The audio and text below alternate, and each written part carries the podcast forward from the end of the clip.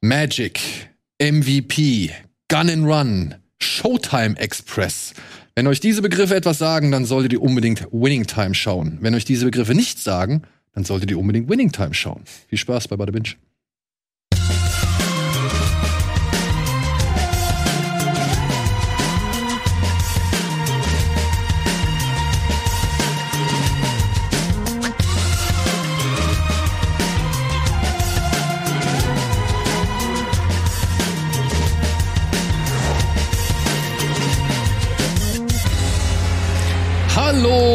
Und herzlich willkommen zu einer neuen Ausgabe Ballerbinch.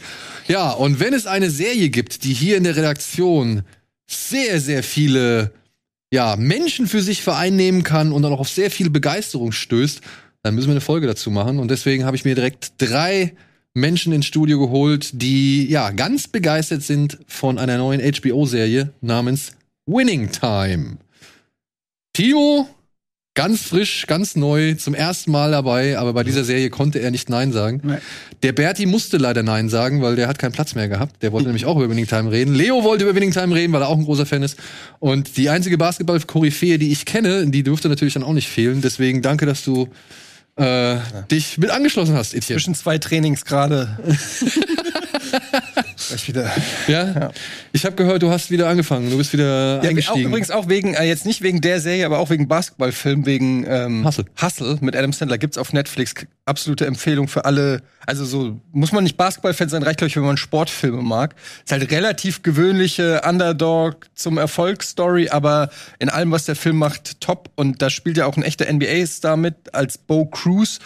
Und da gibt's dann so Trainingsmontagen, wirklich so à la Rocky, wo sie dann wirklich, und das hat mich so gepumpt, das hat mich so motiviert, ähm, dass ich gedacht habe, so, komm, jetzt willst du es auf die alten Jahre auch noch mal wissen. Ja, schon, ja, wieder Ja. zweimal im Training. Ja. Ich muss gleich direkt als Disclaimer vorwegschicken, ich bin nicht so der Basketball-Experte. Ich habe aber Hustle jetzt zum Beispiel auch gesehen, wie sau viele andere Basketballfilme, weil ich gucke mir das halt auch gerne an. Ich habe nicht so die Feinheiten des Sports intus, beziehungsweise ich kenne mich auch nicht mit der ganzen Historie so aus. Deswegen war für mich zum Beispiel Last Dance äh, war für mich einfach eine echt geile Doku-Serie, weil ich das alles noch nicht so on Detail kannte. Und natürlich kann ich mir über Wikipedia nachlesen, dass die Bulls irgendwie mal fünf Meisterschaften hintereinander gewonnen haben und so weiter. Aber ich fand das halt anhand dieser Serie so erzählt zu bekommen, echt, echt richtig cool. Und ich hätte jetzt nicht gedacht, dass so schnell noch mal irgendwie was im Bereich Basketball daherkommen kann, dass noch mal irgendwie so eine interessante, sag ich mal, Erfolgsgeschichte oder halt auch ja Werdegangsgeschichte erzählt. So, deswegen war ich erstaunt, als ich jetzt dann gehört habe, okay, Winning Time ist da von Adam McKay irgendwie mitproduziert oder beziehungsweise auch inszeniert mit namhaften Darstellern. Und ja, es geht wieder um Basketball. Ich weiß nicht, seid ihr Basketball? Ich bei Eddie weiß es, er spielt Basketball, er, er ist derjenige, der mir halt am meisten vom Basketball erzählt. Wie ist es bei euch? Also ich hatte mal eine, eine längere Phase, ähm, so vor 10, 15 Jahren, da habe ich sehr krass Basketball verfolgt. Gerade so äh, Boston Celtics und so weiter. Ich habe auch mal hier und da vielleicht mal eine müde Mark drauf gesetzt. ähm, weil die Quoten immer ganz gut waren. Ähm, und dann aber wieder ein bisschen rausgerutscht. Aktuell wieder so ein bisschen die Finals, äh, auch so Boston gegen, gegen Golden State verfolgt. Ähm, und früher halt angefangen mit den Bulls. Also ich kam genau nach dieser Lakers-Area Area quasi äh, in den 90ern zum Basketball. Und dann aber immer nur so sporadisch. Aber auch nicht irgendwie hobbymäßig gespielt oder so. Ja, also früher, also von meiner Warte, der halt sich so nicht für Basketball interessiert hat, für mich gab's immer nur die Bulls. Also Mhm. überall, wo du was vom Basketball gehört hast, immer Bulls, Bulls, Bulls oder halt eben dann Jordan, Mhm. Pippen, äh, Rodman und so weiter. Also das war das Team. Ja, ich weiß nicht, bist du immer schon, ich weiß nicht, was, was ist dein bevorzugter Verein da? Ich habe nicht wirklich einen bevorzugten Verein, weil mir da so die, die, dieser Lokalpatriotismus fehlt. Ich war immer Fan von Spielern. Und wenn dann ein Spieler zu einem anderen Verein, die wechseln da ja ständig so, dann bin ich da mehr oder weniger so mitgegangen. Gibt schon so Vereine, wo man so gewisse Sympathien hat. Ja, ich meine, die Bulls in den 90ern, das hat mich auf jeden Fall mitgeprägt, diese ganze Jordan-Zeit. Ich habe ja das, was da in Last Dance ist, habe ich ja, äh, habe ich ja wirklich so damals mitgekriegt. Ich war damals tief traurig, als Jordan aufgehört hat, Basketball zu spielen und war halt ultra gehypt, als er dann zurückkam und ähm, Plus Space Jam. plus Space Jam, ja natürlich, aber halt so generell damals, das war auch mit ein Grund, warum ich halt angefangen habe, auch Basketball zu spielen. Ich weiß noch, War also- Jordan? Ja, es war eigentlich White Man Can't Jump. Ich habe White Man Can't Jump im Kino gesehen und wusste ehrlich gesagt gar nicht so richtig, was mich da erwartet, weil der hieß ja auch Weiße Jungs bringen's nicht. Und ich hatte jetzt nicht so richtig, also. Du dich nicht. ja, hatte so. Und dann bin ich da rein und ich fand's halt einfach so geil. Also ich fand den Film so geil, diese ganze Streetball mit dem Trash-Talken und diesem sich gegenseitig halt so dissen, aber immer auch so ein, dann, man kann sich den Respekt halt durch den durch, durch guten Basketball wiederholen und irgendwie so, das hat mir, das hat mich, das hat mich komplett geprägt und ich bin dann nach in die Basketball-Neigungsgruppe bei mir auf der Schule äh, eingetreten. Das war Neigungsgruppe. Ja, so hieß das bei uns. Ich weiß, wie heißt das heute hier? Bas äh, nicht, äh, wie heißt das? Projektgruppe oder was? Ja, sowas. Es gibt ja immer so. Neigungsgruppe. Bei uns hieß das, ist Neigungsgruppe. Es gab Fechten. ähm, ja, super lame. Nein. Fechten, dann äh, Tischtennis, äh, Basketball und noch irgendwas. Und äh, Fußball wahrscheinlich, oder? nee, Fußball gab es tatsächlich nicht. Ja, keine Ahnung, wahrscheinlich, weil die Konkurrenz zu groß ist mit Fußballvereinen oder so. Ja, okay. Keine Ahnung, keine. Ich weiß nicht, vielleicht gab es auch Fußball, aber hat mich damals nicht so interessiert. Und ja, und so bin ich dazugekommen. Und dann, da fing es dann so an, dass, dass dann da halt Spieler waren, die haben dann irgendwelche VHS-Kassetten von, von den Bulls und dann gab es noch N Inside NBA, das Format. Äh, ähm, und so, so bin ich dann da reingekommen, habe dann tatsächlich auch so ein bisschen die NBA verfolgt und äh, aber man konnte das ja in Deutschland gar nicht, also heutzutage geht das mit League Pass und The Zone und so weiter. Damals war das halt gar nicht so einfach. Ähm, die Ja, NBA, es gab kein. Internet, also du konntest ja nicht einfach online gehen auf YouTube dir die Highlights angucken oder so, sondern du musstest es äh, irgendwie, wenn es dann irgendwie Inside NBA so ein Format gab, so ein- das dann meistens nachts um 3 Uhr oder was äh, irgendwas gemacht hat, musstest du aufnehmen. Also es war gar nicht so einfach an NBA-Infos und, und Szenen zu kommen. Und bei dir? Ich habe absolut keine Berührungspunkte mit Basketball. Ich habe mich aber super krass auf die Serie gefreut und äh, will jetzt auch auf jeden Fall nochmal The Last Dance schauen und dann auch Hustle. Also Weil- du hast The Last Dance noch nicht geschaut? Nee, habe ich noch nicht. Okay. Also du bist halt kein Basketball-Fan. Nee, nee. Und was hat dich an Winning Time dann gereizt? Mm, das Setting. Das Setting, irgendwie die, die 80er, LA, dann diese Aufstiegsgeschichte, die ja auch im Titel schon verraten wird, Aufstieg der Lakers-Dynastie, Aufstiegsstories sind immer geil. Da werden ja auch einige erzählt. Und ähm, da hatte ich irgendwie Bock drauf. Das hat irgendwie was. Ich habe den, den, als ich den Trailer gesehen habe, habe ich gedacht, okay, geil, da kommen sogar echte Spielszenen drin vor, was ja nicht so ist. Das ist einfach nur geil gemacht, was ich jetzt weiß. Und ähm, da bin ich irgendwie auch ein Fan von, wenn ich so mitgoogeln kann und so, was gerade, also ist stimmt das, was ich gerade gesehen habe. Und äh, das hat das versprochen und das hat es auch eingehalten. Das finde ich, äh, deshalb habe ich mich drauf gefreut, ja. Okay. Ich muss sagen, diese ganze Lakers-Geschichte, das war auch so ein bisschen vor meiner Zeit. Ne? Ich bin auch so mit Bulls und, und damals 90ern. Und damals gar, hat, war Magic Johnson war ja noch aktiv, aber war halt eher so, also Michael Jordan war so der neue Star und wurde auch immer verglichen mit Magic Johnson. Und es war dann auch immer cool, wenn du dann so die Top 5 Assists oder so, gab es dann irgendwelche Videos und da war dann immer Magic Johnson mit irgendwelchen Schnickschnack. Das fand ich immer geil. Aber es war jetzt, ich habe so zu dieser Story, also die kenne ich so ein bisschen, aber ist jetzt auch nicht, äh, also ist für mich auch viel Neues dabei jetzt in der Serie, so dass man mal so sieht, wie das auch alles anfing, ähm, weil ich das damals halt nicht verfolgt habe, auch dass so Magic Johnson so ein bisschen so ein arroganter Typ war, der so einfach mal so kam und gesagt hat, so hier bin ich jetzt und Aber auch so charming. ja, natürlich schon, ne? Der hat halt auch, äh, er hat auch viel gebumst, muss man sagen. Gut. Das kommt in der Serie auch sehr gut rüber. ähm, aber bevor wir dazu sehr ins Ich habe Detail das gehen, zwei Folgen gesehen, hat schon sehr viel gebumst. bevor wir dazu sehr ins Detail gehen, hier mal eine kleine Matz für all diejenigen, die gar keine Ahnung haben, was in Winning Time passiert, beziehungsweise worum es da geht.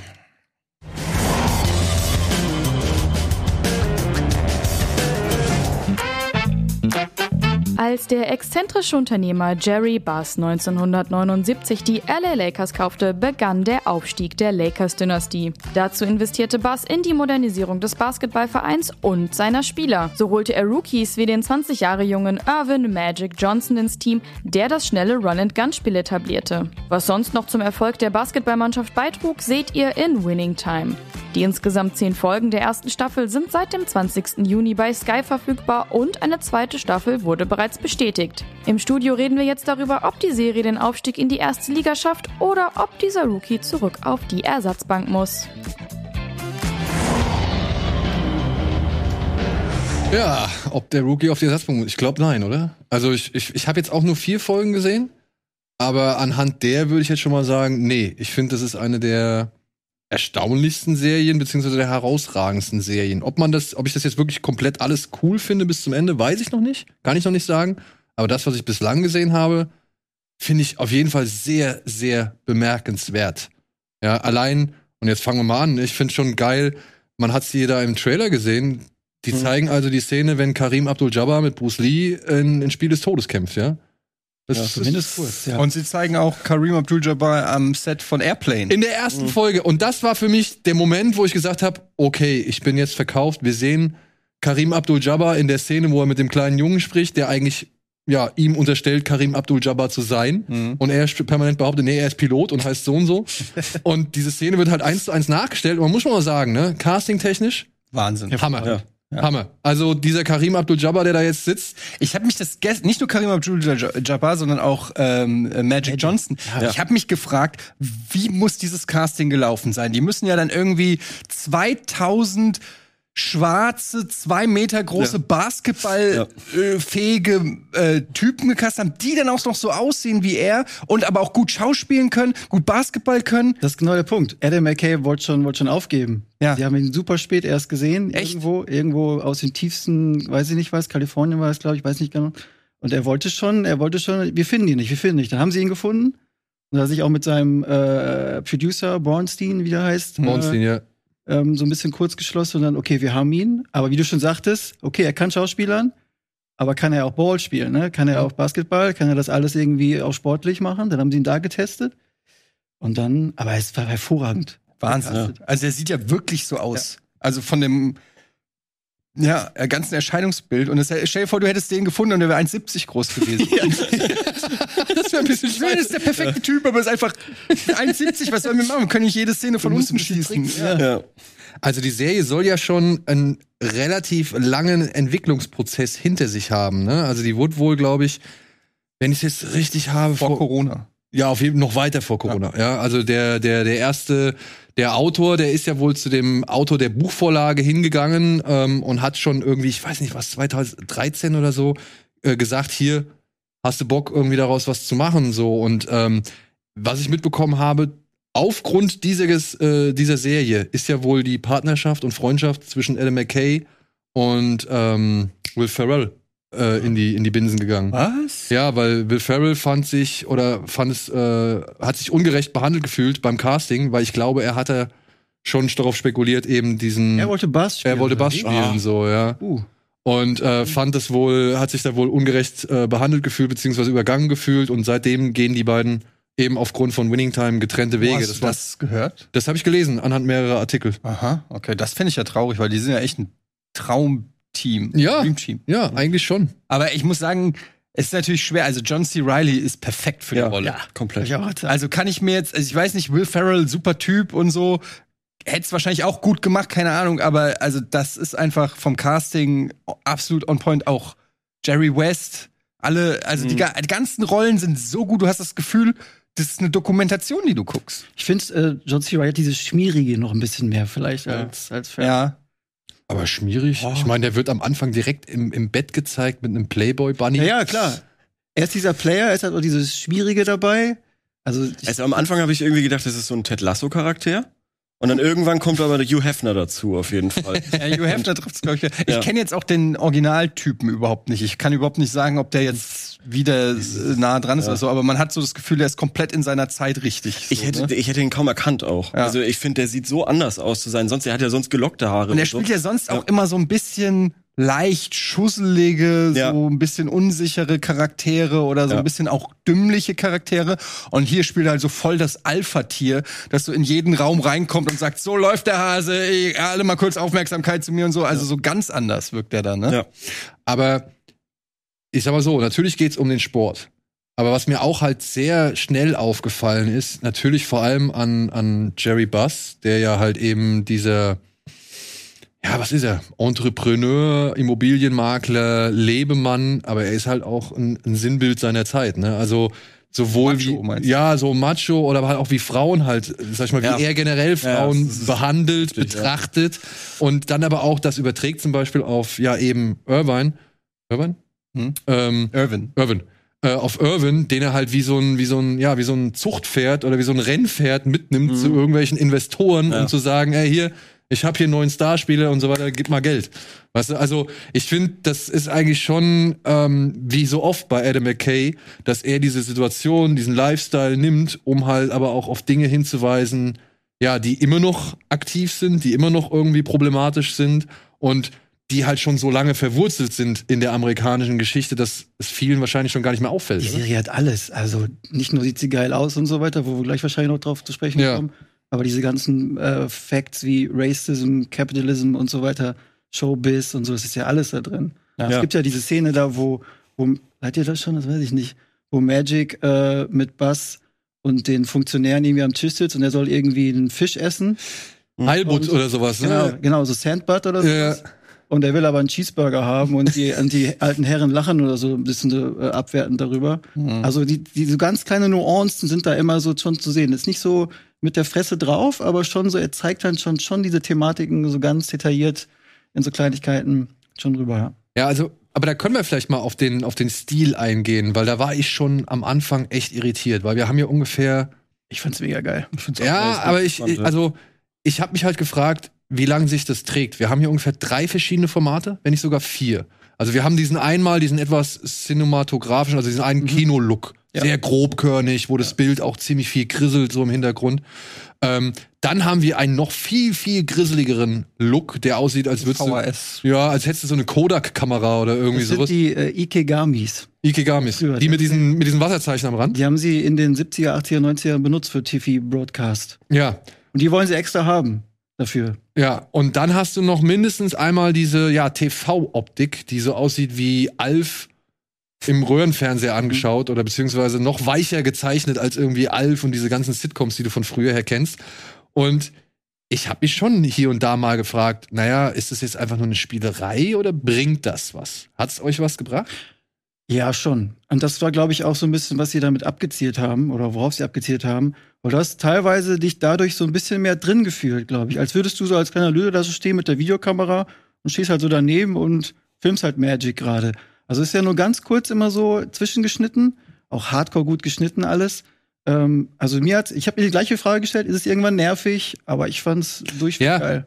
Das, also ich habe mich gefragt, ist es irgendwann nervig oder verfolgt es tatsächlich irgendeinen Zweck? Und den Zweck habe ich bislang noch nicht erkannt. Ja, ich hatte das so interpretiert, dass es halt wie so ein Zeitdokument wirkt, ne? Also, dass es so, dass es wirklich wirkt wie, äh, als ob das damals festgehalten wurde. Ja, Man kommt viel besser in die Zeit rein. Also das merkt man schon, finde ich. Jetzt bei- also dir bei- hilft es bei der ja, Adaption. Das auf jeden des- Fall. des- Also wenn ich, wenn ich das vergleiche mit anderen äh, Geschichten, die in derselben Zeit spielen oder so, äh, merke ich schon, okay, äh, ich, ich fühle da mehr, dass ich jetzt gerade im LA der 80er Jahre bin. Also das, das hat schon gebracht. Ob da jetzt ein Zweck dahinter war, diese drei verschiedenen Formate und so weiter zu machen und wie der eingesetzt wird, das habe ich jetzt auch nicht identifizieren können. Das, Ja, Ich glaube auch, es ist auch ein bisschen stylisch einfach. ich denke mal, Also es ist halt jetzt nicht- Style, ne? Also es ist auch einfach, es gab so, gestern habe ich, da gab es eine Szene, da hat er so richtig so einen blauen Rand gehabt. Ja, ja. Ist für so eine, nur ein oder zwei Sekunden im Schnitt, äh, so einen richtig blauen Rand. Und da habe ich mir auch gedacht, so, hm, was, was ist das? Was soll, ist das, kann, konnte es mir jetzt äh, kameratechnisch nicht erklären, aber es war irgendwie geil. Also ich habe auch ein Interview gesehen, äh, da spricht äh, Adam McKay, glaube ich, mit den ähm, Producern auch, mit Bornstein, und sie reden auch darüber, dass der Kameramann, Ben Hazel heißt er, Todd Ben Hazel hat früher so Musikvideos und so weiter gemacht, auch für Muse und auch für, äh, äh, fällt mir da gerade der Name nicht ein. Ähm, jedenfalls haben sie ihm gesagt so, ey, mach was du willst. Wenn Ja. du Bock auf richtig crazy Shit hast, dann mach crazy Shit. Und er hatte halt die Idee, genau diese Formatwechsel zu machen von VHS auf äh, 3 35 Millimeter und wieder zurück. Und da haben sie, da hat- also Adam McKay hat von ihm geschwärmt, weil er sagt, er ist total fearless, er hat keine Furcht vor so einem Shit. Und Adam McKay meinte auch, wie so als, als, als Zuschauer, wir können schon heutzutage einiges ab. Also nicht nur was Zeitsprünge angeht und so weiter, sondern auch so was bildlich, Ja, ja. visuell abgeht. Das können wir halt, das können wir ab. Und klar fra- hinterfragen wir das so ein bisschen, aber wir können das ab. Wir, wir, wir sind da so geschult teilweise schon, dass wir uns da einfach reinfinden. Und dann der nächste Punkt, das durch, Entschuldigung, das Durchbrechen der vierten Wand. Genau. Das ist ja halt Das auch passiert ständig. Das passiert halt wirklich ständig. Und ich meine, du willst auf der einen Seite so eine Art Geschichtschronik, sag ich mal, erzählen oder beziehungsweise so ein bisschen ja zeigen, wie der Verein, sag ich mal, zu dem Stand gekommen ist oder zu dem Ruf gekommen ist, zu dem er halt, den er erreicht hat. Und zum anderen willst du natürlich auf die einzelnen Figuren eingehen. Ne? Du willst verschiedene Figuren irgendwie ein bisschen beleuchten, erklären, was mit denen so los war, welche Hintergründe sie haben, welchen Weg sie gegangen sind, wie es überhaupt dazu kam, dass sie Teil dieser ganzen großen Geschichte geworden sind. Und ich habe mich dann schon gefragt, ne? Also bei einer Figur, wie jetzt zum Beispiel Jerry Buss, Mhm. ja, der halt diesen Verein kauft, nachdem er, also als er halt sehr marode ist oder halt sich keiner für den Verein interessiert, eine Menge Geld hinlegt. Ein NBA war am Boden. Genau, genau, genau. Die, also allein die Tatsache, dass die NBA mal am Boden war, ist für mich schon so erstaunlich. Ja, weil für mich ist NBA in Amerika schon Ja. immer das Ding so, ja. Baseball, Basketball, Football. Das man, wenn man irgendwas über Amerika ja mitkriegt, dass das die Sportarten sind, im Gegensatz zu hier, wo alle nur Fußball irgendwie cool finden. Und das fand ich schon erstaunlich, aber ich habe mich halt gefragt, wenn jetzt mehr als eine Figur in die vierte Wand oder zur vierten Wand spricht oder die vierte Wand durchbricht, kann man dann wirklich, ja, so eine, weiß ich nicht, emotionale Geschichte vermitteln? Kann man die Figuren wirklich irgendwie tief machen? Weil die drohen doch dann alle irgendwie Karikaturen zu werden oder Witzfiguren oder Witzlieferanten oder so, ja. Also das ist so, was ich mich gefragt habe, ob das wirklich über zehn Folgen hin gut gehen kann, dass man echt alle Personen, die da irgendwie einmal auftauchen, auch wirklich die vierte Wand durchbrechen lässt. Aber passiert das? Das machen ja nicht alle. Ich glaube, Magic macht's noch. ja. Magic macht's noch, die, die Frau macht's noch, die, die äh, Assistentin, die ja dann später zur, zur Wieder? Managerin, genau, Mhm. zur Managerin der, der Dings. Also es, es gibt auch kleine Das Szenen. auch ja. viel mehr noch machen. Es gibt, es gibt Aufnahmen in Interviews, wo äh, Leute ankamen, wann kommt denn mein äh, Magic Moment in die Kamera? das, auch. das haben die so ein bisschen runtergedrückt, Ja. weil es dann genau, wie du schon Ja. sagtest, wollen es auch nicht zu krass machen. Aber ich Ja. finde es bei, bei Bass, finde ich es teilweise ganz geil, weil man dann noch so ein bisschen mehr in so seine Gefühlswelt reinguckt. Und das ist dann, glaube ich, auch so äh, die Intention dahinter gewesen. Du kriegst halt mehr Einsicht in die Gedankenwelt und auch äh, wie die Typen drauf sind. Also ich, bei, bei, bei Magic ist es ja dann auch oft so, dass so diese leichte Art Überheblichkeit, weil er noch so in die Kamera Nee. guckt und sagt so, so ey, die haben keine Ahnung, worauf sie sich einlassen, so, ne? Da kommt ja dann so diese Überheblichkeit dann auch noch mit rüber, auch, auch bei äh, hier Bass, äh, auch so dieses, ähm, ich weiß schon, wie das abläuft. Passt mal auf und so. Ich finde das eigentlich immer ganz geil, weil das so noch so immer so ein Augenzwinkern zu der zu den Zuschauern ist. Naja, es ist halt dieses äh, typische, ja, Big Short-Ding, ne? was er halt genau, schon gemacht schon, hat. Ja? Also er versucht halt schon dem Zuschauer möglichst detailliert und genau und direkt halt Ja. zu vermitteln, was da irgendwie abgeht, wie die Mechanismen funktionieren und so weiter. Ich finde es auch in Ordnung. Ich habe mich halt nur gewundert über die Anzahl, über die schiere Anzahl an Menschen, die halt Ja. wirklich direkt in die Kamera sprechen. Aber es wird weniger zum, zum im Verlauf. Ja? Hab Ich das Gefühl, ich habe es nicht mehr so extrem im Kopf. Nee. Äh, irgendwann ist es dann hauptsächlich Dr. Bass, der irgendwie am, am Anfang äh, seinen Monolog hält, irgendwie über Schwäne und Enten und so weiter. Dr. Bass ist ein guter DJ-Name. Ja, so nennt er sich ja selber Dr. immer Bass. Dr. Bass. Und ähm, am Ende dann die Folge nochmal so abschließt und sagt, ja, okay, ähm, das mit den Enten ist übrigens Bullshit, ich hab's ganz anders gemeint. Irgendwie so. Also, äh, das wird auf jeden Fall weniger, ähm, dass die anderen Leute zur Kamera sprechen. Er hat einfach so geile One-Liner, so wie Los Angeles is good for tan, but shit for fans oder so. Ja, genau, ja. So einfach so herrlich äh, in die Kamera spricht. Oder was du, was du gerade angesprochen hast, dieses zu viel vielleicht in die Kamera gucken, was ich aber mochte, ist, der, glaube ich, an der, an, am Ende der zweiten Folge, wo Jerry sagt so, ich hau Mhm. ab. Und dann guckt er nur noch so in die Kamera und denkt so, oh shit. Und das merkst du halt so richtig, so, was mache Mhm. ich jetzt? Und dafür sind diese Momente eigentlich schon sehr gut. Und es ist auch nicht zu viel. Nicht zu viel. Es ist auch nicht zu Die viel. zweite Folge wurde übrigens von Jonah Hill inszeniert, ne? Echt? Der tritt doch, tritt er nicht sogar, hat er nicht auch einen Gastauftritt? Also Jonah Hill habe ich jetzt noch nicht gesehen. Nee, noch nicht ich bin gesehen. jetzt gerade bei Jason Siegel, den habe ich jetzt schon einmal Hm. Ja. auftauchen Der- sehen. Das, das Lustige ist, ich erinnere mich, dass Jonah Hill, das ist über ein Jahr her oder so, ich follow dem auf Instagram und er hat vor über einem Jahr, äh, vor zwei Jahren, hat er mal so ein, ein Bild gepostet und da war dann auch Hashtag Winning Time und so, da hast du gesehen, es ist auf jeden Fall so vom Basketball-Set. Und da habe ich auch noch gedacht, was, Jonah Hill, ein Basketballfilm? Wann kommt der denn raus? Und dann ist es wirklich so lange her gewesen. Und jetzt kommt Winning Time. Mhm. Und jetzt weiß ich halt, okay, es war wohl damals am Set von Winning Time. Jo. Ähm, aber ich dachte, dass er da mitspielt. Aber dass er Regie geführt hat, okay, das wusste ich gar nicht. Ja, der hat, wie gesagt, die, also ich habe jetzt nur gesehen, die zweite Folge hat er auf Ah, jeden okay. Fall inszeniert. Mhm. Ähm, genau, und das, das wollte ich eigentlich vorhin erzählen. Der Moment, wo mich halt die Serie hatte, und das Ja. ist relativ früh zu Beginn der ersten Folge, die Szene von Airplane, also wo sie am Set von, von Die unglaubliche Reise in einem verrückten Flugzeug sind. Karim Abdul- Abdul-Jabbar spielt mit dem kleinen Jungen. Und dann gibt's einen Umschnitt auf die Regisseure. Und das sind wirklich Zatz. Satz. Das ist wirklich Zucker Zucker, Abrahams. Abrahams Cool. Zucker, die da sitzen. Halt natürlich alt, und es Ja, passt ja. natürlich null, weil die halt damals jung waren in den 70ern so. Aber allein die drei irgendwie dafür zu holen und nur für diesen einen Augenblick dahin Ich zu setzen. das so nah am Original, dass ich mich gefragt habe, ob das nicht aus einem äh, aus einem Making-of von dem Original ist oder so. Ja. Dafür war die Qualität natürlich dann wiederum zu gut, aber das war so. Ich so, Moment, das ist doch das Original-Set von Airplane und er sitzt da auch wirklich. Ey, das sieht wirklich gut aus. Das Ne? Es sieht wirklich. Und das ist halt so eine Metaebene, die ich dann auch irgendwie total abfeiere. Ja, und dann sie das nochmal, weil das ist eine der berühmtesten Szenen in diesem Film, Ja. dass sie das dann nochmal zeigen, wie er da pisst aus diesem. Der wird ja eh so die ganze Zeit so eher mürrisch und Ja, komplett. Ja. Ja, aber da, da sind wir jetzt schon beim, ne? beim, beim großen Knackpunkt der Serie. Ne? Also die ist ja jetzt gerade dann auch in die Schlagzeilen geraten, weil sehr viele Hm. Protagonisten der Serie sich dagegen ausgesprochen Ja. haben. Ja, was? Also Karim Abdul-Jabbar hat einen ja. Vor allem er hier, ne?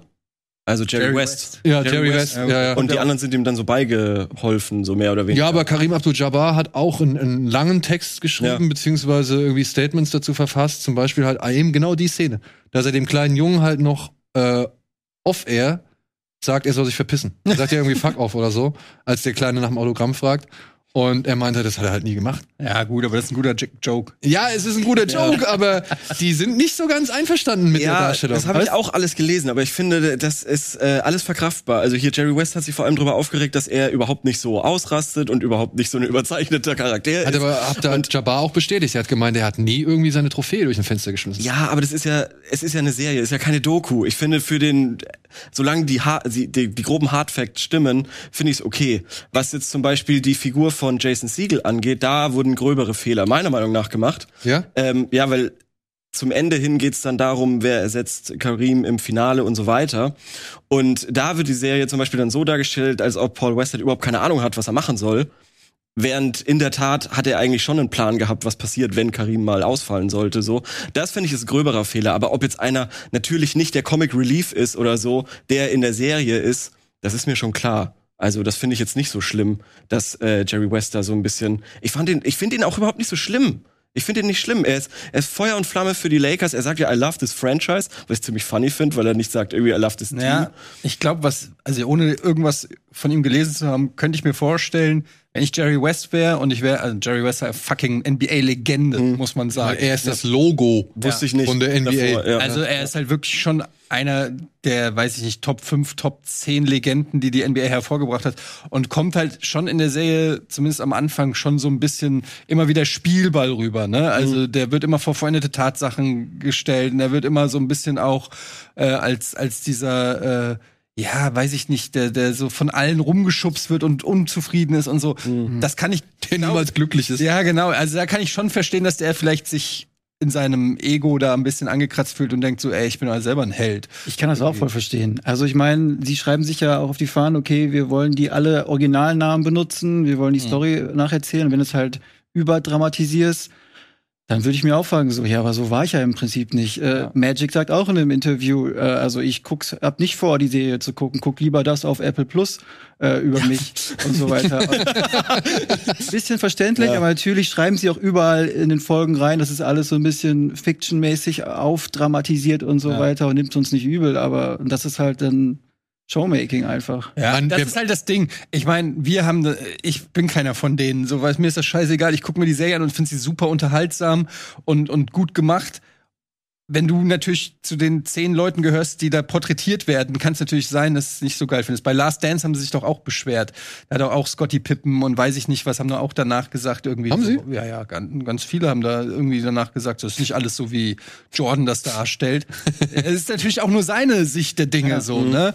Ähm, also aber das ist für uns als jemand, der die Serie guckt, glaube ich, völlig irrelevant. Ich ob bin Magic gespannt. Johnson das cool findet oder nicht.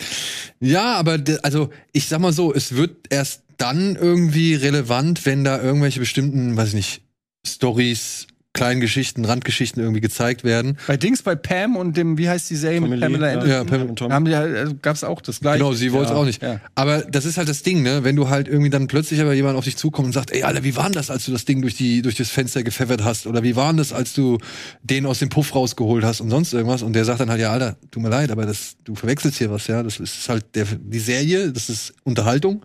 oder ein Entertainment-Produkt. Die Realität sieht halt anders aus. Und äh, ich könnte mir schon vorstellen, vor allem, weil wohl bei Jerry West es, auch- äh, bei West es auch so war, dass der ja schon, ähm, das hat Karim Abdul-Jabbar gesagt und geschrieben, dass der sich halt schon offen mit seiner ähm, Depression und so auseinandergesetzt hat.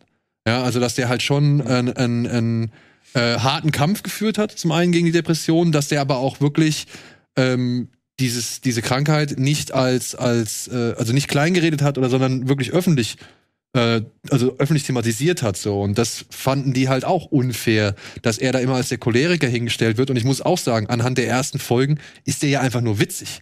Ja, also ich habe immer über den gelacht so, ja, und und äh, selbst als er dann sagt, er geht und er kann nicht mehr und er will nicht mehr und er ist das, was nicht passt, so, das fand ich jetzt nie so so wirklich, also da ist mir die Figur nicht unbedingt ans, ans Herz gegangen. Ich fand's halt traurig für die, für die Geschichte, aber wenn man jetzt halt die Geschichte kennt, weiß man ja auch, wie es dann weitergeht. Und dann kommt ja auch schon Adrian Brody, wo ich halt auch äh, überrascht war, wie viele Stars dann plötzlich immer ja. wieder auftauchen. Aber ja, ähm, da kann ich schon verstehen, dass jemand, der halt einen offenen Kampf mit der ganzen Geschichte ausgetragen hat und der dann hier so ein bisschen eher zum Choleriker, der für die, für die Gags irgendwie zuständig ist, runter reduziert wird, dass der dann schon ein bisschen sauer ist. Aber er ist ja kein schlechter Mensch. Zum Beispiel wie Larry Bird dargestellt Ja, wird. oder Larry Bird, ne? Also, dass der, also, ich weiß nicht, ich meine, in der, in der Last Dance-Doku ist Ja. Larry Bird ja auch prominent vertreten. Ja.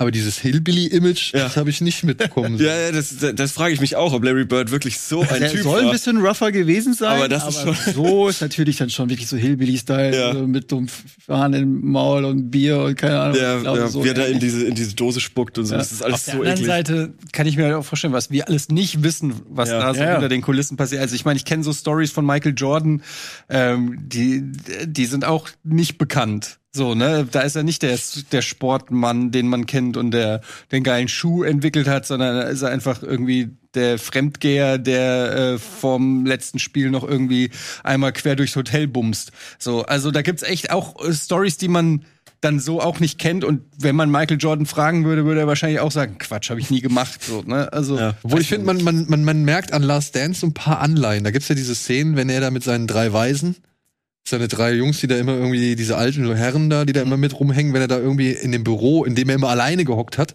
mit denen irgendwie hier schön würfelt und, und Geld Gambelt. gambelt und so, so weiter. Also ich glaube, ähm, da konnte er nicht ganz ver, verbergen, dass er auch hier und da, ja, angreifbar war. Ich meine, das sind irgendwie, man muss sich das mal so vorstellen, das sind irgendwie mit 20er oder Anfang 20-Jährige Multimillionäre, absolute Topstars in, in zumal in LA noch. Hm.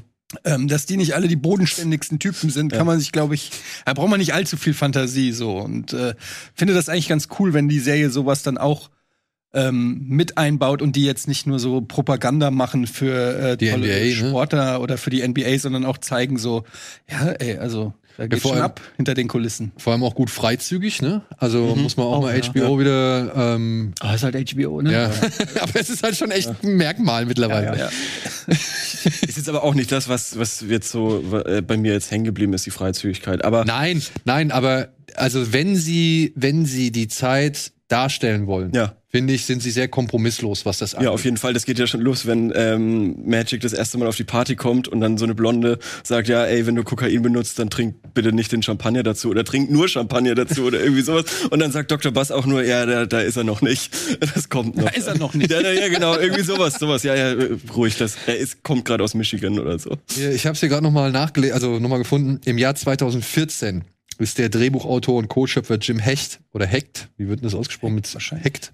Ja, äh, ist der an den Autor Jeff Perlman, der das Buch geschrieben hat über die Lakers-Dynastie, äh, ist der rangetreten, um das zu machen. Und es hat dann bis 2019 gedauert, bis dann irgendwie Krass. das Ganze in Bewegung gekommen ist. Und Adam McKay musste wohl erst eine Pilotfolge organisieren oder inszenieren. Und dann hat HBO gesagt, okay, jetzt machen wir auch den Rest. Ja, wahrscheinlich auch sowas wie Last Dance ähm, durch den Erfolg. Also Last Dance war ja sehr erfolgreich, dass, dass sowas dann auch immer Hm. ne, den Weg ebnet, dass man sagt, okay, Basketball, die können das ja heutzutage, sehen die das ja sofort, wie viele Leute haben es geguckt und so, die können direkt ausrechnen. Ja, aber gut, das war ist kein. Zufall, dass jetzt da ein Basketball-Shit rauskommt.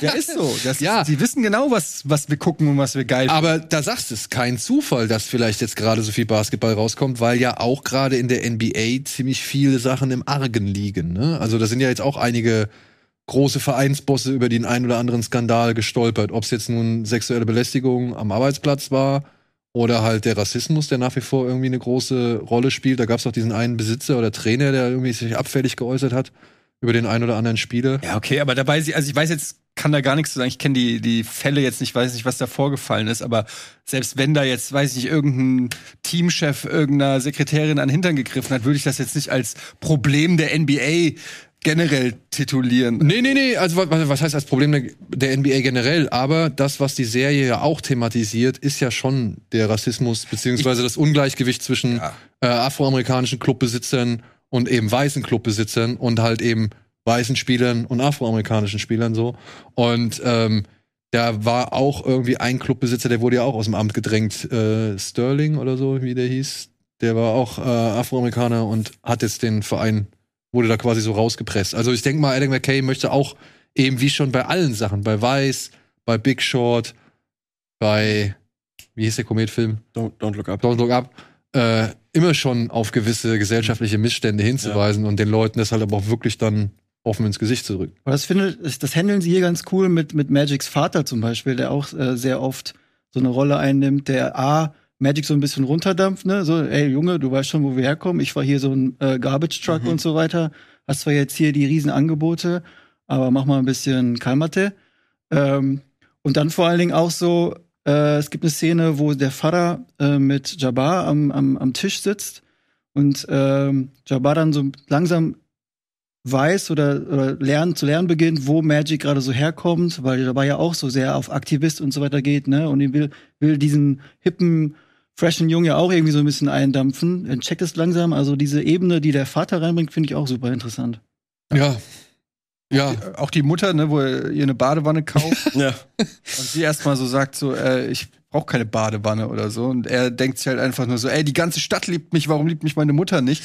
Und, äh, finde ich eigentlich auch fand ich auch eine ganz schöne Szene, weil das so so ein bisschen zeigt, so de- die Eltern kannst du halt nicht beeindrucken mit deinem Reichtum oder irgendeinem Fame. Du bist halt immer noch der Typ, dem die Windeln Ja, gewechselt super haben. religiös, die Mutter. Ja. Die sowieso ja nicht so beeindruckend und hat Genau. eher Angst so. was Die mag ja nicht mal, dass er? Magic heißt, was Ja. ja, Devils Work. Ja, aber dann Magic auch, ne? Und dann, das, das fand ich halt, ich, also ich weiß jetzt nicht anhand, wie viele Figuren das noch irgendwie, oder wie viele Figuren noch so viel Fleisch bekommen. Aber das fand ich dann auch eine, sag ich mal, relativ schöne Entwicklung oder eine schöne Charakterisierung zu sehen, wenn Magic dann seinen Frust, den er aufgrund irgendwie seiner Eltern oder beziehungsweise seine Eltern ihn nicht als den Magic ansehen, sondern immer noch als den kleinen äh, Sohn, den sie großgezogen haben, ähm, wie er dann halt immer wieder versucht, zum Beispiel seinen Frust abzubauen, indem er den neuen Freund von seiner Ex-Freundin irgendwie runtermacht. Oder, Ah, ja, also, wo halt man auch halt merkt, okay, ja, es sind alles nur Menschen. Ja. Und wenn die halt einen scheiß Tag haben, haben die halt einen scheiß Tag, so, ja. Und dann, äh, kämpfen sie auch. Aber er kommt ja auch zurück in seine Heimat, ne? Hier mit Dollar, Dollar, Billard. Er zeigt mit dem Auto und dann so, hier bin ich.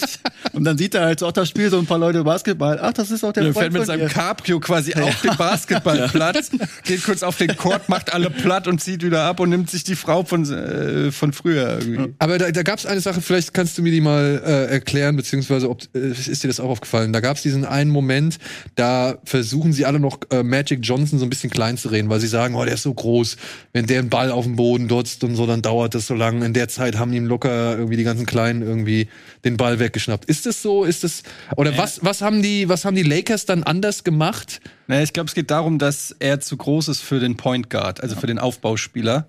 Ähm, und äh, das sind eigentlich eher die kleineren Spieler, ne? Also klein in Anführungsstrichen, aber so um die 1,90 vielleicht oder äh, so. Ja, Michael Jordan war, glaube ich, 1,98 war Shooting Guard, also ist, in, in Deutschland wäre das der Flügelspieler an den Seiten. Dann hast du den Power Forward in den Center, das sind die äh, Center ist der größte, Power Forward ist meistens auch schon so ein bisschen bullig, die stehen eigentlich eher unterm Korb. Und oben der Aufbauspieler, der Point Guard Auch die Nummer eins, das ist der, der die, die Spielzüge ansagt und der den Ball auch nach vorne dribbelt. Ist meistens einer, der sehr gutes Ballhandling hat, also sehr gut dribbeln kann, ähm, damit er den Ball nach vorne bringt. Und ja, wenn du zu groß bist, ist es halt schon so, dass der Ball, ne, du dribbelst dann halt einfach weiter hoch. Und man sagt eigentlich beim Basketball, willst du möglichst niedrig dribbeln, dann ist es halt schwerer, den Ball zu stealen. Mhm. Und wenn du aber halt der Ball immer einen Meter nach oben bounced äh, zwischen jedem Dribbel, dann ist es halt schwerer. Aber das war halt diese Fehleinschätzung, weil Magic Johnson halt wahnsinnig gutes Ballhandling hat. So, Und das kannten die halt damals noch nicht. Heutzutage ist das anders. Da schießen irgendwie in der NBA schießen alle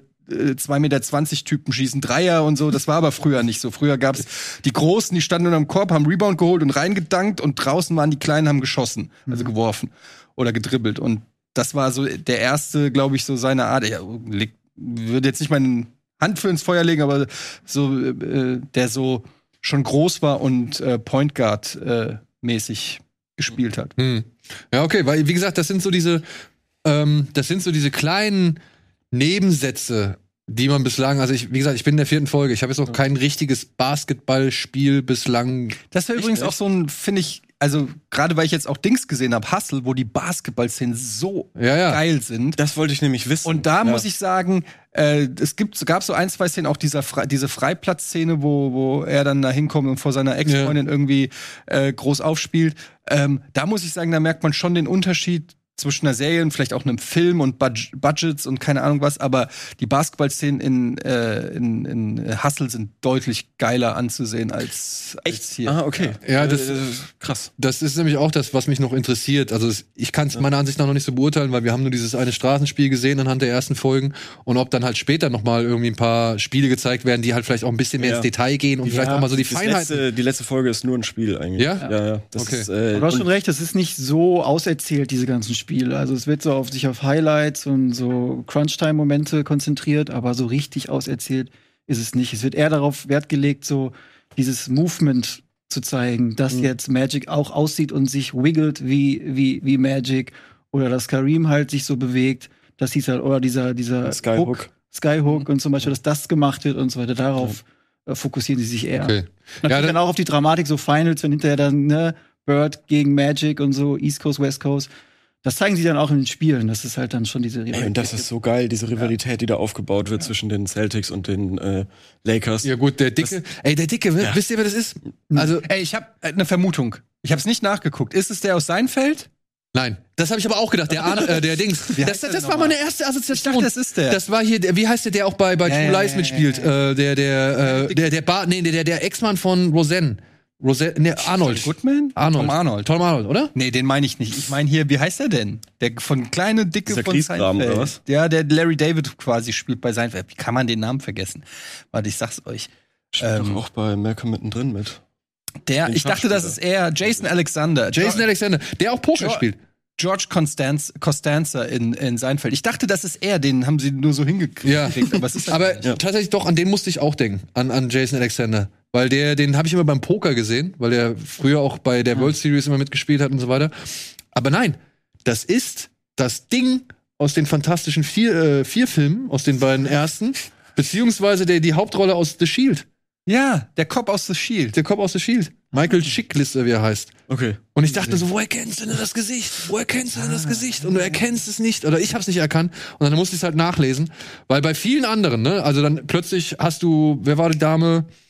Ähm, Welche? na, Gillian Jacobs taucht dann hier. ja, stimmt, plötzlich die Frau sitzt von dann mal Adam- die, die äh, Frau von von Adam Adrian Brody. Ja. Ist Gillian Jacobs. What? Ja, ja, die taucht dann da auf. Die- Die, Mutter von, von, ähm, von Buzz, also von, von, ähm, Sally Field. Sally Field. Ja. ja, fand ich halt auch geil, dass die plötzlich noch mal so Da war ich mir auch nicht sicher. Die habe ich geguckt und habe gesagt, die kommt mir so bekannt vor. Ist das Sally Field? Aber ist die schon so alt? Oder haben die die alt geschminkt oder Ja. so? Ich war Na, aber die ist schon, die ist schon alt. Ja, klar. Ich meine, die gibt's ja auch schon ewig. Also Und ich habe auch hier bei, bei äh, Magics Vater habe ich die ganze Zeit gedacht, ob das der, Der Freeman aus The Wire ist.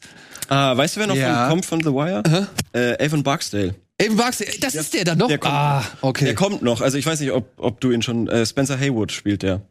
Der äh, dann schwer kokainsüchtig wird. Was wohl auch eine krasse Ära in den, in den 80ern in der NBA war. Gut. Dass wohl zwischen 70 und 40 Prozent äh, Der Spieler. der Spieler kokainabhängig waren. gab's da Ähm. keine Doping-Tests oder sowas? weiß ich nicht. Aber es ist dann irgendwie 86 ist da auch einer gestorben. Showbiz, hallo. Ein Rookie oder so. Solange Also ich bin gespannt. Das ist Larry Bird ist übrigens. Larry Bird, ja. der Larry richtig, richtig Okay, eklig ist. Hier, und Soweit das ist Michael nicht. gewesen, ey, mit der sah der. aus wie so ein Redneck, der Ja, komplett äh, ist er auch. irgendwie Ist er ein auch. paar Teenager einsperrt. Ja, ja. Aber wenn wir da schon sind, ne, Ja. finde ich ganz, da war er ganz kurz, dieser Nixon, der spielt ja quasi seinen Vater, ne? Ja. Das finde ich auch richtig geil. Ja. Also, dass der, da- der spielt ja auch in der, in der, ist das die zweite Folge, wo er äh, Magic so in seinem Coat da so auf dieser Party, auf dieser Abendparty so ja, fertig ja, macht? ja, ja, ja. So, da meint der Vater auch, ich habe nie so einen scheiß äh, Mantel getragen, aber okay. Ja, also ich will auf jeden Fall noch mal eine Lanze brechen für die Serie, weil wir sind, glaube ich, noch gar nicht auf diese ganzen visuellen äh, Kleinigkeiten eingegangen. Das ist so genial, dass die wirklich äh, so viele kleine Gimmicks da reinmachen, egal ob Jerry West mit sich selber spricht als Statue oder so und dann einen Dialog hält, ob der ähm, Jack McKinney, der mal kurzzeitig der Trainer wird von den LA Lakers, äh, der sagt mal irgendwie, ja, wenn ich mich mit Basketball beschäftige, dann ist es wie, als ob ich schweben würde.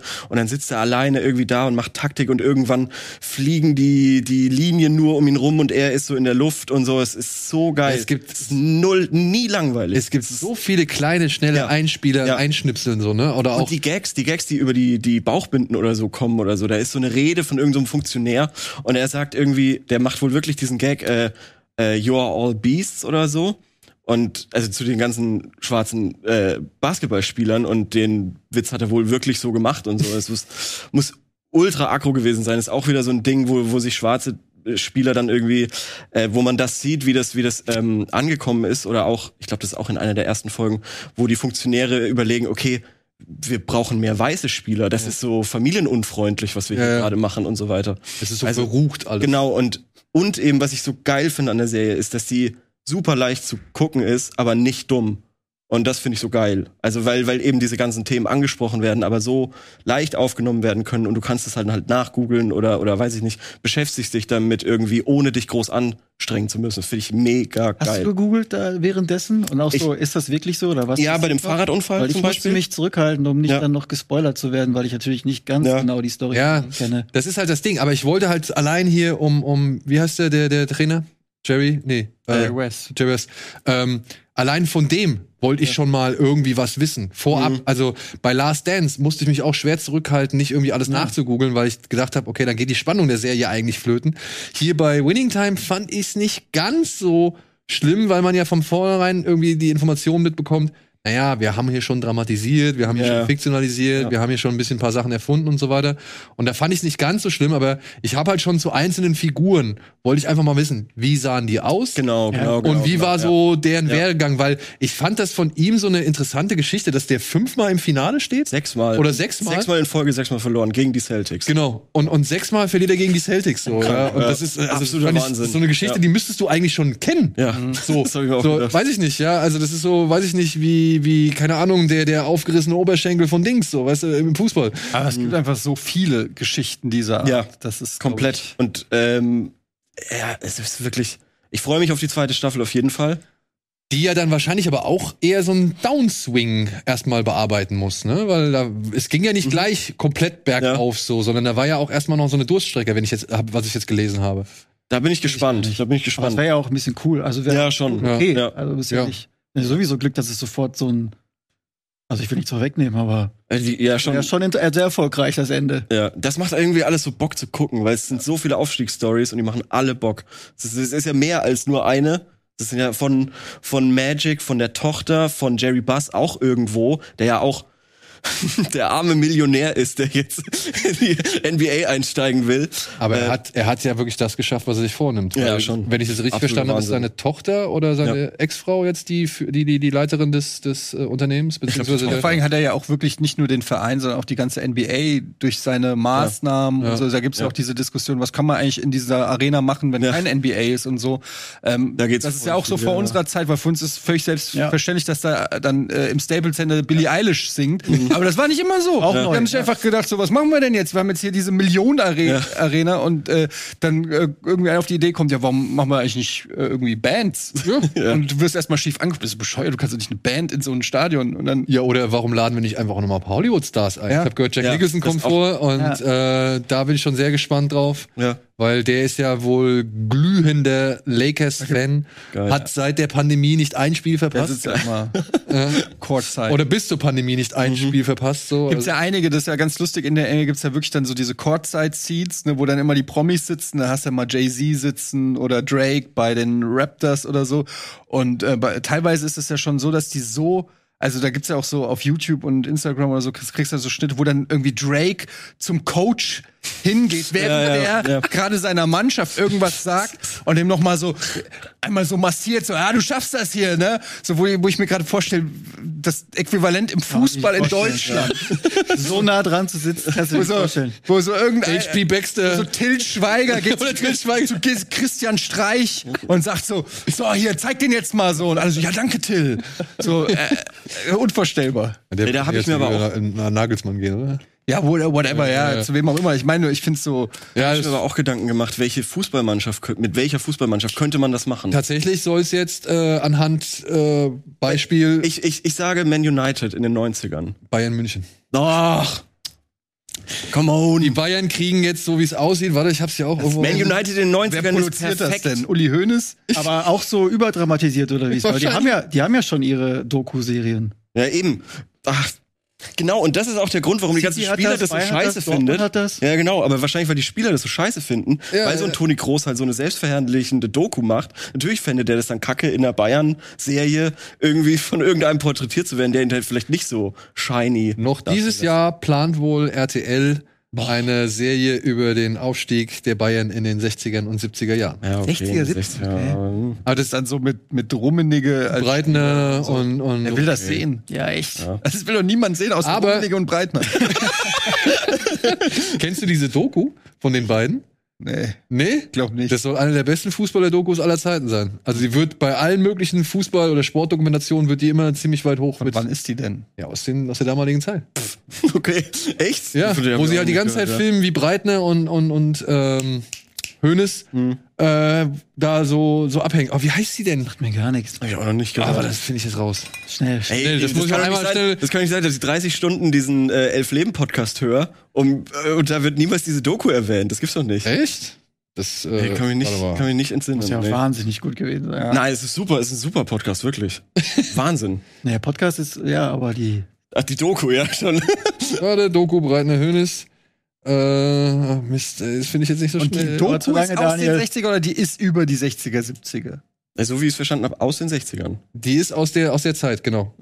Ja, gut. Also das, was der Toni Kroos-Film ist, das, was der Schweinsteiger-Film ist und die ganzen anderen damals. Genau. der Toni Okay. Kroos ist auch so kacke, ey. Alter Schwede, ist das schlimm. Ja, und dann wundert's mich eben nicht, wenn die Spieler ihre Dramatisierung nicht mögen. So. Ja, aber wie kann man denn auch eine Doku über sich, während man aktiver Ja. Fußballer ist, eine Doku über seine Karriere drehen? Das geht mir schon. Wenn du mach doch, bring doch erstmal die Karriere zu Ende und dann setzt dir ein Denkmal, aber doch nicht während du ja. noch aktiv bist. Und da noch RTL. Die sollen bei ihren äh, Dating-Trash-Serien bleiben. Ey, jetzt, Nichts Piano. gegen Dating. Piano, ja. Trash. Ne, ich finde das ja selber geil, deswegen Okay, sag ich gut, ja, okay. oh, jetzt bewegen wir uns auf dünnes Eis. Ey, man kann sagen, was man will, aber RTL hat, hat die Reality, äh, wie sagt man, ist das Reality-Doku, kann man das gar nicht nennen, Reality, TV. Reality TV eigentlich auf eine neue Ebene mit der RTL Plus App Ja. auf eine neue Ebene gebracht. Müssen wir, glaube ich, von anders sprechen, aber gedacht, ja, aber Die haben eine. Marktlücke gefunden und sich da ausgebreitet und da kommt keiner mehr hinterher. Hier, Profis. Ein Jahr Fußball mit Breitner und Uli Hoeneß. Sagt mir nix. Profis. Wo kann man das gucken? Ja, du, vielleicht in irgendeinem Archiv. Musst du mal gucken. Wer die- Uli Hoeneß faxen. Also, offensichtlich kannst du die auf Amazon.de bestellen und okay. bei iTunes leihen. Wow. Okay. Ja, Dann mache ich gleich. Best of Uli Hoeneß, endlich. aber die, wie gesagt, hat sehr gute Kritiken bekommen und sehr, sei wohl sehr dicht dran an den beiden Jungs. Ich, ich habe keine Ahnung. Aber das, was jetzt passieren soll, RTL, was du gesagt hast mit den Bayern, wird es auch Fiction? Also haben wir dann Schauspieler, Ich die schätze mal, sozusagen ja, dann wen wen die- willst du denn da hinnehmen? Ja. Also, du, also du willst ja jetzt, aber so, du meinst jetzt, äh, Also es gibt dann jemanden, der den jungen Uli Hoeneß spielt. Ja. Ja, so genauso wie, wie hier, Ja. hab ich das verstanden. Naja, also, also, jetzt habe ich irgendwie tatsächlich doch Bock mir. Einfach mal aus so einem Ja, genau, das ist eine Sensationsgier. Ja. so. Aber ihr solltet, und ich glaube, da sind wir uns hier einig, Winning Time anschauen. Beste Serie des Jahres. Winning. Ja, Winning Time äh, ist momentan auf Sky erhältlich. Vielleicht auch über Sky Ticket oder Sky Q. Nein, also auf jeden Fall über eben Sky. Ansonsten. Probemonat 8 Euro, glaube ich, oder sowas. Ja, Danach Ja. direkt wieder D-Abo, kein Problem. ja, genau. Und sowohl für Basketballfans. Nee, warte mal, Probemonat ist ja kostenlos. Also ihr könnt euch, ich weiß nicht genau. Wir haben gestern noch beim Basketball drüber geredet, als einer gesagt, man kann es irgendwie einen Monat lang gucken, du guckst schnell alle Folgen, guckst direkt noch Dings hinterher und dann äh, Euphoria hinterher und dann noch und dann kannst du direkt wieder kündigen. Süße. Ja, hast, den, hast den Monat doch gut gefüllt. Entweder ihr macht das oder ihr guckt auf irgendeinem anderen Weg, keine Ahnung. Aber ich glaube, wir sind uns einig, sowohl Basketball-Nicht-Fans oder Nicht-Kenner, Ja. wie halt auch Basketball-Experten oder äh, Fans, Neigungsgruppen? Basketball-Neigungsgruppen sind äh, hier überzeugt von dieser Serie und sie ist vor allem sensationell gemacht. Tolle, Ja. tolle gute Darsteller dabei. Stylisch einfach. sehr Stylisch, hoch 10 so. Das und Intro haben wir noch gar nicht erwähnt. Das Ja, ein geiler Song. Und so. Hat mich ein bisschen erinnert an das, äh, wie heißt die, The, The Rock-Serie von HBO. Young Rock? Wie? Young Rock? Ah, Ballers meinst nee, du? Ballers? Ballers, Ballers, die Football-Serie. Ja. Aber es gibt auch noch eine Young Rock. Die hat auch Die so ist, ein die neu, ja, ja. Die hat auch so ein geiles äh, Intro mit. Ich glaube, Lil Wayne Intro-Musik, keine Ahnung, auf jeden Fall cool. Ja, also zieht euch Winning Time rein oder ansonsten nächste Folge Bada Binge. Da reden Leo, Berti und ich nochmal über Terminalist. Und ansonsten, ja, sehen wir uns hoffentlich bei Kino Plus oder allen anderen möglichen Formaten, in denen wir hier so auftauchen. Bis dahin, danke Timo, danke Leo, danke Eddie, Gerne. danke euch da draußen. Macht's gut. Tschüss. Tschüss.